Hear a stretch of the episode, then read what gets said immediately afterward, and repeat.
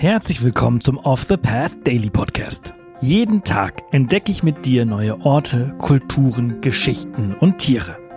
In den letzten sechs Monaten haben wir gemeinsam Unglaubliches gelernt. Und jetzt haben wir es sogar geschafft, für den Deutschen Podcastpreis nominiert zu werden. Wahnsinn, oder? Wenn dir der Podcast und unsere Arbeit gefällt, würden wir uns freuen, wenn du auf www.offthepath.com slash dpp gehst und für unseren Podcast abstimmst. Danke und viel Spaß mit dieser Folge. Werbung. Neue Wege gehen. Das müssen wir auch, um unsere Erde lebenswert zu erhalten. Denn der Klimawandel bedroht das Leben von Menschen, Tieren und Pflanzen. Besonders viel CO2 sparst du mit dem Wechsel zu echter Ökoenergie von Polarstern. Denn als Social Business und zertifiziertes Mitglied der Gemeinwohlökonomie steht der Ökoenergieversorger gleichzeitig für einen nachhaltigen Wandel der Wirtschaft. Und das kannst du ganz einfach unterstützen. Gehe jetzt auf www.polarstern-energie.de und wechsle in nur 5 Minuten. Und mit dem Code OTP20 erhältst du 20 Euro Rabatt auf deine nächste Jahresrechnung. Werbung Ende. Heute begeben wir uns auf eine spannende Reise nach Südamerika in die Wüste Perus. Hier erkunden wir ein gigantisches UNESCO-Weltkulturerbe, welches aufgrund seiner Größe nur aus der Luft sichtbar ist und dessen Hintergründe bis heute nicht vollständig geklärt sind. Die Nazca-Linien sind eine berühmte Gruppe von sehr großen Geoglyphen, die in den Wüstensanden im südlichen Peru gezeichnet wurden. Sie sind besonders bekannt für ihre Vielfalt und Komplexität in der Gestaltung. Diese riesigen Erdzeichnungen umfassen eine breite Palette von Mustern und Figuren. Unter ihnen finden sich geometrische Muster wie Linien, Dreiecke, Spiralen und Kreise sowie Darstellungen von Pflanzen und Tieren. Zu den tierischen Figuren gehören unter anderem Affen, Spinnen, Fische, Lamas, Vögel und sogar eine Eidechse. Insgesamt gibt es ganze 1500 von ihnen. Eines der bemerkenswertesten Merkmale der Geoglyphen ist ihre Größe. Einige der Figuren sind riesig, mit Längen von über 200 Metern.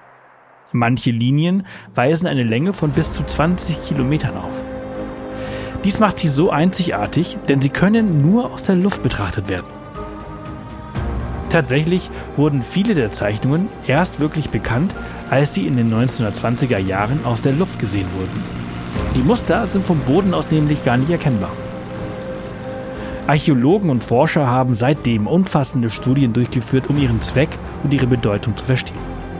Dennoch ist ihr genauer Zweck bis heute nicht abschließend geklärt. Archäologische Grabungen zwischen 2004 und 2009 vermuten, dass es sich um Gestaltungen im Rahmen von Fruchtbarkeitsritualen handelt, die durch periodische Klimaschwankungen veranlasst wurden.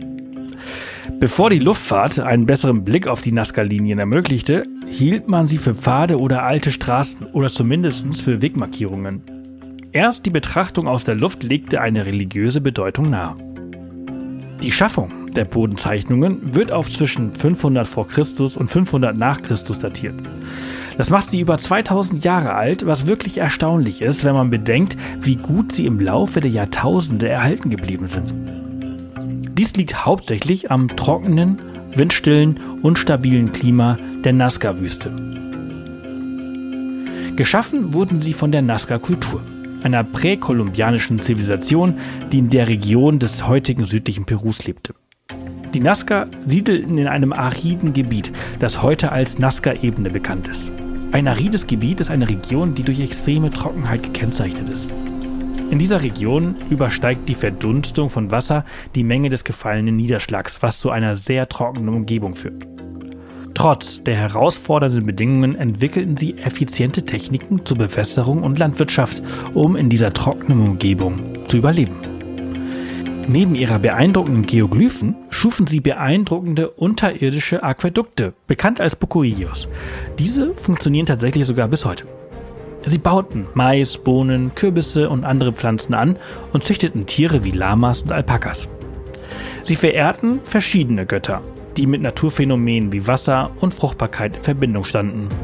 Opfergaben, darunter möglicherweise sogar Menschenopfer, waren Teil ihrer religiösen Praktiken.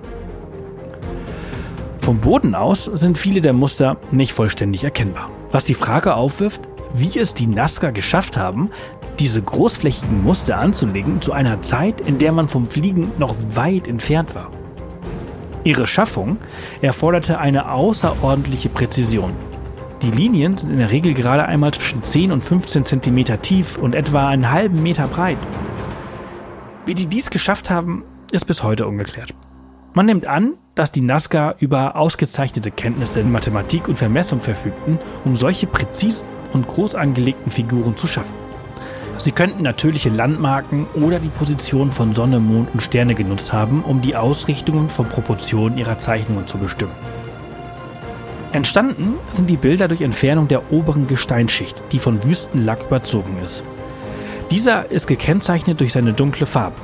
Und dadurch kommt das hellere Sedimentgemisch zum Vorschein und bildet helle Linien. Dieser Kontrast schuf die Linien und Figuren, die wir heute sehen.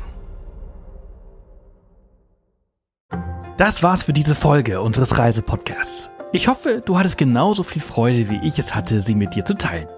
Wenn sie dir gefallen hat, freuen wir uns immer über Kommentare auf Spotify und über eine positive Bewertung auf der Plattform deines Vertrauens. Morgen geht's hier spannend weiter, also vergiss nicht, den Podcast zu abonnieren. Bis morgen!